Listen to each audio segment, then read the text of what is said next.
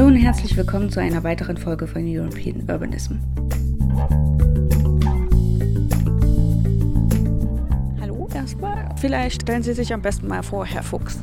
Ja, hallo Frau Jeschke. Ich bin Tim Fuchs. Ich kümmere mich beim Deutschen Städte- und Gemeindebund um das Thema Mobilität. Und was ist der Deutsche Städte- und Gemeindebund? Der Deutsche Städte- und Gemeindebund ist eine Interessenvertretung der Kommunen, wie der Name schon sagt, der Städte und Gemeinden in Deutschland. Ungefähr 11.000 Mitglieder vertreten wir über sogenannte Mitgliedsverbände, die in den Bundesländern zuständig sind für die Belange der Kommunen. Also das sind dann Landesverbände, wie zum Beispiel Rheinland-Pfalz, weil wir jetzt gerade hier sind? Ganz genau, in Rheinland-Pfalz ist das der Gemeinde- und Städtebund, der unser Mitglied ist, aber auch der Städtetag Rheinland-Pfalz, der ebenfalls unser Mitglied ist. Und die haben dann die einzelnen Städte und Gemeinden als Mitglieder und sind dann wiederum bei uns Mitglied als Verband. Was machen Sie jetzt als Beirat?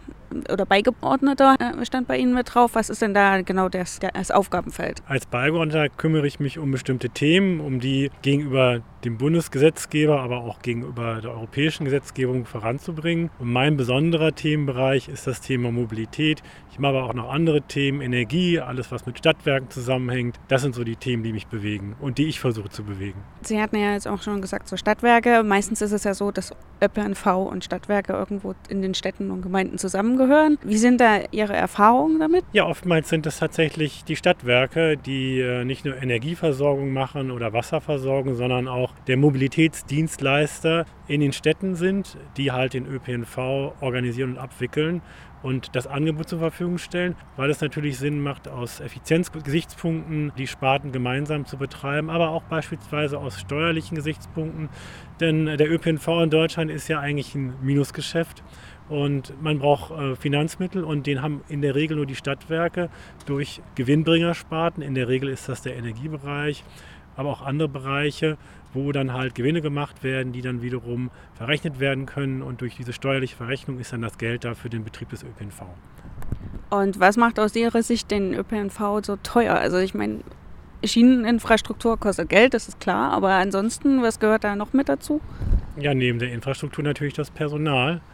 Ähm, die Beschäftigten wollen natürlich gut bezahlt werden, da haben sie auch ein Recht drauf, entsprechend der Tarif, für die ausgehandelt werden. Und ÖPNV ist infrastrukturintensiv, ist personalintensiv. Gerade wenn wir daran denken, dass ja jetzt auch die E-Mobilität in den Bussen, in den Städten Einzug gehalten wird und beispielsweise dann auch im Einsatz mit das Laden gemacht werden muss. Das kostet auch nochmal Zeit, die dann halt der Busfahrer auch beschäftigt ist äh, und nicht fahren kann, sondern halt wartet, bis der E-Bus wieder geladen ist. Das heißt, wir werden beispielsweise da auch wieder zu höheren Personalkosten kommen. Und wir haben, was das Personal anbelangt, in Deutschland ohnehin nicht nur in der gesamten öffentlichen Verwaltung, sondern gerade auch im ÖPNV ein großes Problem, noch Fahrer zu finden für die Straßenbahnen, für die Busse. Und insofern müssen wir die auch gut bezahlen, damit die bei uns arbeiten. Wir hatten ja jetzt auch schon darüber gesprochen, dass in Städten nebenher dann auch noch die restliche Infrastruktur gebaut werden muss. Es ist jetzt so, letzte Woche kam das Klimaschutzpaket von der Bundesregierung. Da ist ja auch eine ganze Menge mit dabei. Und da war unter anderem diese eine Milliarde mit drin, die äh, mit über das Gemeindefinanzierungsgesetz kommen soll. Ist das aus Ihrer Sicht ausreichend oder würden Sie da sagen, nee, ist ein bisschen wenig? Also wenn Sie mich so fragen, können wir natürlich immer mehr Geld gebrauchen für den Ausbau des ÖPNV. Aber ernsthaft, um auf das Thema zurückzukommen, äh, wir haben ja schon die entsprechenden gesetzlichen äh, Beschlüsse und Vorgaben, dass die Gemeindeverkehrsfinanzierung, die Mittel dafür angehoben werden, von jetzt 333 Millionen Euro pro Jahr auf 2021 äh, dann eine Milliarde Euro. Das soll nach dem Klimakabinett nochmal wieder angehoben werden auf zwei Milliarden Euro dann. So ist das richtige Finanztableau.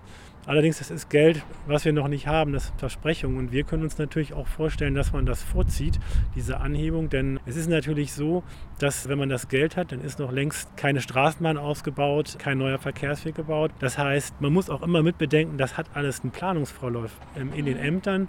Und je eher wir das Geld haben, können wir das dann auch tatsächlich verbauen und nutzen, um äh, den ÖPNV in den Städten zu stärken. Wir haben nur heute in der Konferenz auch gehört, dass zum Beispiel auch das Problem besteht, dass die Städte zwar das Geld haben, um auszubauen, aber denen fehlt halt auch das Personal, also nicht nur die Busfahrer, sondern halt auch die Planer, die Bauingenieure. Würde dieses Gemeindefinanzierungsgesetz da auch nachhelfen oder ist das dann wieder andere Finanzmittel?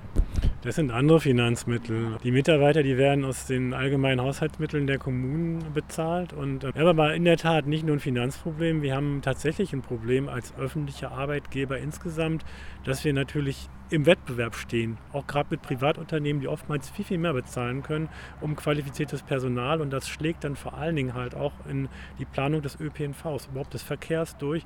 Das heißt, wir haben in den Planungsämtern Mangel an Ingenieuren, an Architekten, an Leuten, die sozusagen das Geld verbauen und umsetzen sollen, was da jetzt vom Bund uns versprochen worden ist. Und das ist ein Problem, da müssen wir ran. Okay, dann also für die KIT-Studierenden, die bei den Bauingenieuren sind, gute Aussichten. Wie ist dann aus Sicht des Deutschen Städte- und Gemeindebundes auch weiterhin die Entwicklung? Also gerade wenn wir jetzt hören Klimawandel, also wenn ich höre, bei uns in Karlsruhe 10 Prozent der Bäume sind schon nicht mehr lebensfähig merkt davon was der Städte- und Gemeindebund oder ist das eher weniger Thema? Es ist ein großes Thema. Gestern wurde ja eingeladen zum Nationalen Waldgipfel, der ja heute auch seine Fortsetzung nochmal findet. Und die meisten Menschen wissen das gar nicht, dass einer der größten Waldbesitzer in Deutschland sind die Kommunen. Und das heißt, wenn wir Schädigungen im Wald haben, dann bedeutet das natürlich auch, dass die Kommunen als Waldbewirtschafter ganz, ganz massiv betroffen sind. Deshalb war gestern auch ein Kollege von uns aus Rheinland-Pfalz, äh, der Geschäftsführer des Gemeindestädtebundes Rheinland-Pfalz, für uns beim Waldgipfel, um äh, da auch die kommunale Stimme zu erheben und auch mitzudiskutieren, was man machen kann, um Wälder künftig resilienter zu machen gegen den Klimawandel. Das ist ja dann zum Teil auch äh, eine Finanzquelle für die oder ist das halt einfach nur in Anführungsstrichen ein Kostenfaktor? Das, das, das, das ist viel mehr als das. Das ist Tourismus, denn der Wald ist natürlich auch Naherholungsgebiet, wichtig für die Tourismusgemeinden. Es ist natürlich auch Einnahmequelle durch die Waldbewirtschaftung. Es ist aber auch ein Mittel, um aktiven Klimaschutz zu betreiben, denn wir brauchen die Wälder einfach, um äh, CO2 zu binden, CO2 abzubauen. Und es ist natürlich auch Naturschutz, denn äh, wenn der Borkenkäfer unsere Wälder zerstört, dann haben wir alle früher oder später ein Problem. Und was ist aus Sicht des Städte- und Gemeindebundes jetzt für die nächsten, sagen wir, fünf Jahre auf jeden Fall das drängendste Thema und längerfristig dann noch. Im Bereich Verkehr natürlich die Finanzierung der Mobilitätswende und nicht nur die Finanzierung, sondern auch die Umsetzung. Denn erst wenn wir die haben, können wir die Klimaschutzprobleme lösen oder zur Lösung der Klimaschutzprobleme beitragen.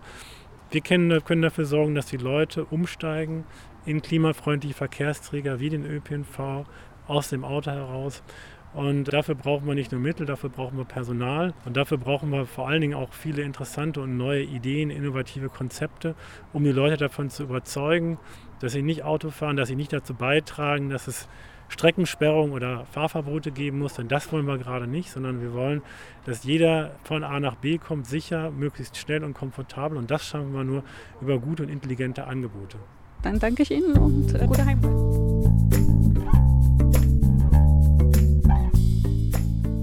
War eine neue Folge von European Urbanism.